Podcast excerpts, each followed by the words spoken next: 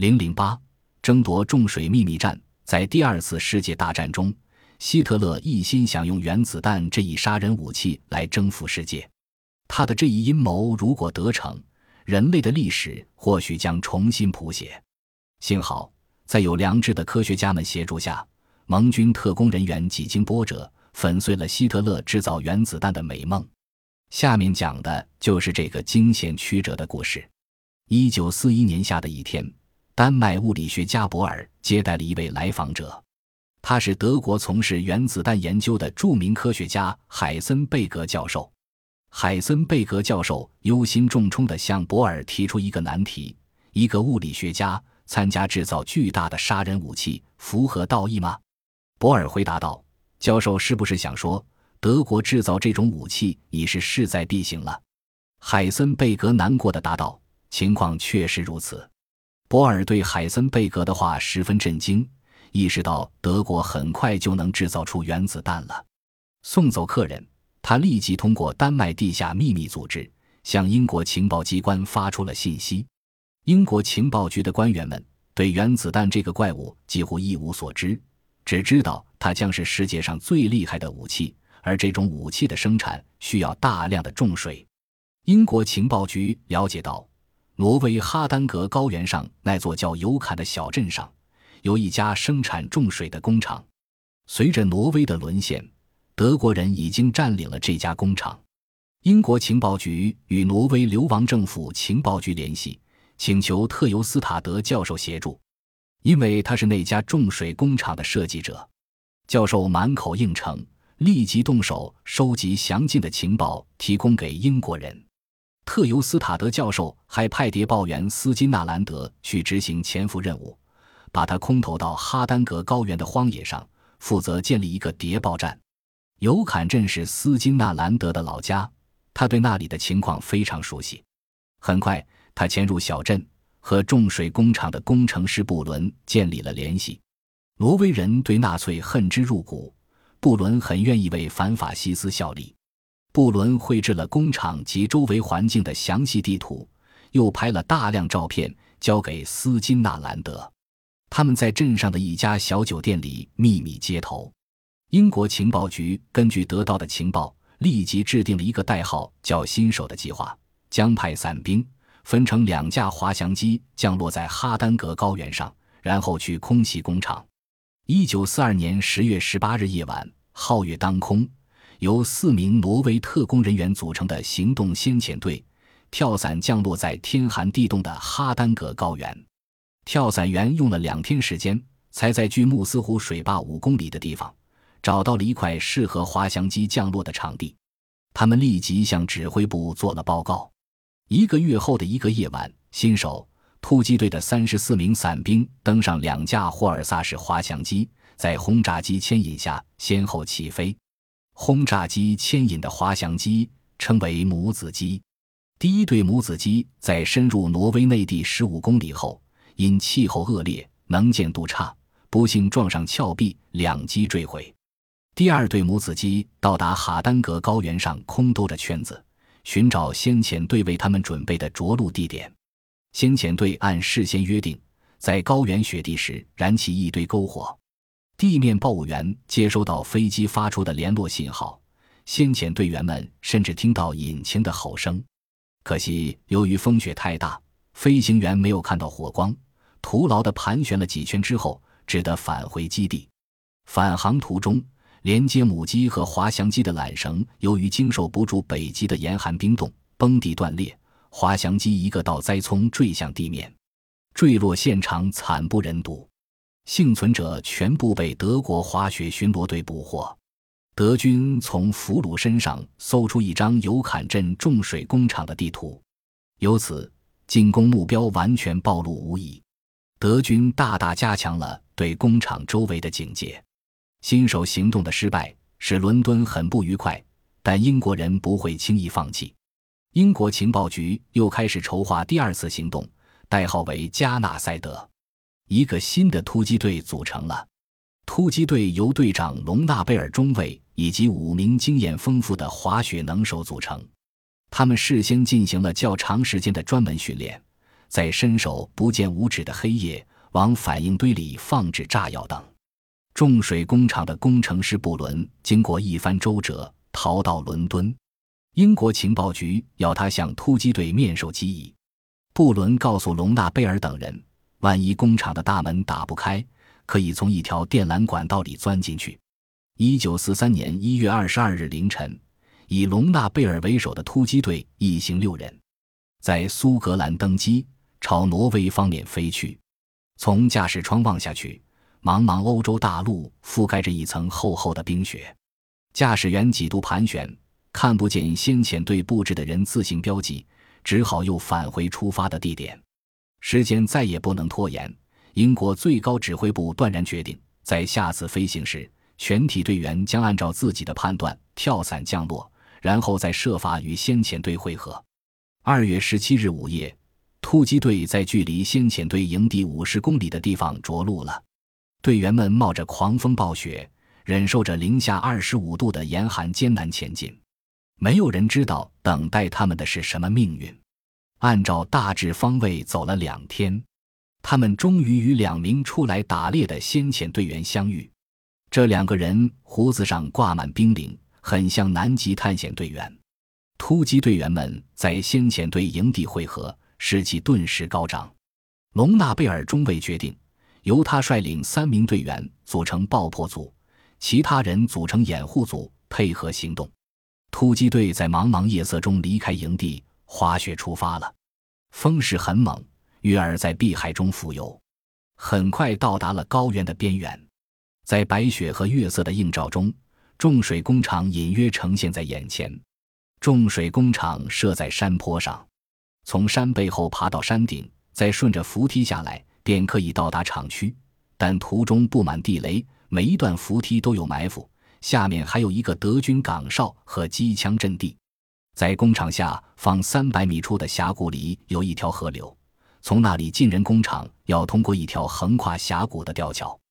全副武装的德军哨兵日夜监视，想通过吊桥真比登天还难。山腰上还有一条铁路通往厂区，但要走上铁路必须从峡谷攀爬危崖，这是常人难以做到的，因而没有看守。所幸峭壁上长着灌木，这是别无选择的一条路线。队员们扔下滑雪板和行囊，迅速脱去白色伪装衣，露出英军军服。这样做表明是军事行动，可使镇民免遭德军报复。隆纳贝尔身先士卒，头一个顺着峭壁攀援灌木枝，滑到峡谷。他打了个暗号，突击队员们一个个滑下来，安全到达峡谷。接着。他们悄悄通过冰封的河流到达对岸，对岸便是那独有三百米高的威崖。经受严格训练的突击队员们使出浑身解数，猿猴一般攀着一切可依附的部位登上威崖。一瞬间，他们冲上铁路，在距厂房五百米左右的地方卧倒。工厂的机器轰鸣清晰可闻。这时，两名德军哨兵。从工厂院门里面的一间小木屋里出来，推开沉重的院门，到吊桥上换岗。过了几分钟，另两名哨兵从吊桥上换岗下来，又锁好院门，回木屋睡觉去了。此时，爆破组和掩护组动作清洁的相互交替，看到达院门前，很快卡断了拴铁门的一根铁链，推开一条缝，鱼贯的潜了进去。掩护组迅速在大院的各个角落占据有利地形。隆纳贝尔率领爆破组朝主厂房门口运动，然而，那是一道坚不可摧的钢门。按照布伦提供的情况，隆纳贝尔和一名队员绕着房门寻找，果然发现了一个管道口。事不宜迟，他们迅速钻入管道。隆纳贝尔两人钻出管道，已置身厂区复兴部位。他们核对了一下方位，敏捷地学人重水车间。车间里值班的一名挪威籍职员突然看到两名全副武装的英国军人出现在面前，吓得举起手说不出话来。隆纳贝尔命令他靠墙站好。另两名爆破队员也赶到车间。隆贝尔从身上取出炸药，安装在生产重水所需的十八个电池上，并用导火线连成一串。隆纳贝尔正欲点燃导火线，忽听楼梯有脚步声，大家拔出枪，气氛顿时紧张起来。原来又过来了一名挪威职工，爆破队员命令他跟他的同事站在一起。隆纳贝尔把导火线点燃了，隆纳贝尔吩咐两个挪威人赶快逃命，他自己也领着爆破队员向外飞奔。爆破组和掩护组刚刚撤离到铁路上，就听到后面传来爆炸声，声音不太大，就像平时工厂炼铁炉发出的声音。德国哨兵没有注意，加纳赛德行动队员们一枪未放，大功告成。他们从原路撤到安全地带，接着行军数百公里，越过哈丹格高原，进入瑞典。当纳粹发现情况有异，进入重水车间时，只见所有的电池都被炸得粉碎，重水满地横流。盖世太保头儿气得暴跳如雷，命令工厂搜捕，可连一个人影也没找到。特隆斯塔德教授在分析这次奇袭的收获时，估计德国的重水生产至少将耽误一年。对这种估计，盟国最高统帅部感到欣慰。然而，仅仅过了两个月。德国的重水工厂奇迹般的又恢复了机器轰鸣声，盟国大为震惊。美军最高司令部命令空军第八军对尤坎镇的工厂进行了一次狂轰滥炸，七百多枚炸弹雨点般的倾泻而下。虽然工厂本身未受多大损失，但是动力系统被严重破坏，重水的生产被迫停顿了下来。在这种情况下，德军决定把工厂设备迁往本土。一九四四年初，德国将工厂仓库储存的十几吨重水分别装在三十九个圆筒里，准备向本土起运。运输沿途均由德国别动队和党卫军严加把守。消息很快传到伦敦，伦敦认为，由于德国本土动力资源有限，工厂的迁移对盟国暂时不会造成威胁。但倘若把重水运回本土，那将是很危险的。必须在运输过程中毁掉重水桶。潜伏在挪威的英国间谍豪克利德接受任务，负责这次行动。他来到尤坎镇，找到了重水工厂的挪威工程师拉森。拉森也是被迫为德国干事的。拉森提供情报说，德军企图用火车把重水运到廷斯约湖边的铁路渡口。摆渡后再通过铁路运走，廷斯约湖很深，如果把渡船弄沉，货物就再也无法打捞上来。在豪克利德的请求下，拉森答应安排合适的发货日期，使重水恰巧在星期天到达渡口。豪克利德答应事后帮助拉森逃跑，以免因此事而惨遭毒手。星期六晚上，豪克利德带着两名助手来到渡口，杜伦伯在岸边。水手们正在举行晚会，有一名挪威人守护在渡轮甲板上。豪克利德和同伴悄悄登上渡轮，正欲闯入客舱，被那名挪威看守人员发现，喊住了他们。豪克利德佯装慌张，向看守连连求救：“请您帮帮忙，盖世太保正在追捕我们，请帮帮忙！”挪威看守信以为真，二话没说。立即把他们带到一个通往底舱的小门前，两人相看手到过谢，一头钻了进去。他们在底舱淌着过膝的脏水，把炸药和电动雷管安装好，调整好引爆装置的时间。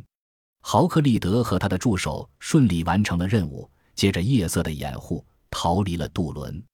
星期日上午，一列挂着两节装满重水桶车皮的火车。轰隆轰隆，从油坎向渡口行驶，车上有重兵保卫，沿线每隔三十码有一个卫兵把守，一架飞机在上空盘旋警戒。列车在渡口缓缓减速，满装重水桶的两节车皮在火车头推动下徐徐进入渡轮的甲板。码头四周密密麻麻都是守卫的德军，渡轮准时起锚离岸。大约走了四十分钟。只听见沉闷的一声爆炸，船身剧烈地震动了一下，接着就摇晃了起来，船头迅速倾斜着下沉，装满重水桶的两节车皮在甲板上停不稳，顺着船头慢慢划人湖底。五分钟后，轮船也沉没了。重水之战以盟军的胜利而告终。他打破了希特勒企图在第二次大战中使用原子弹的美梦。盟军扫除了一个对战争成败构成威胁的潜在危险。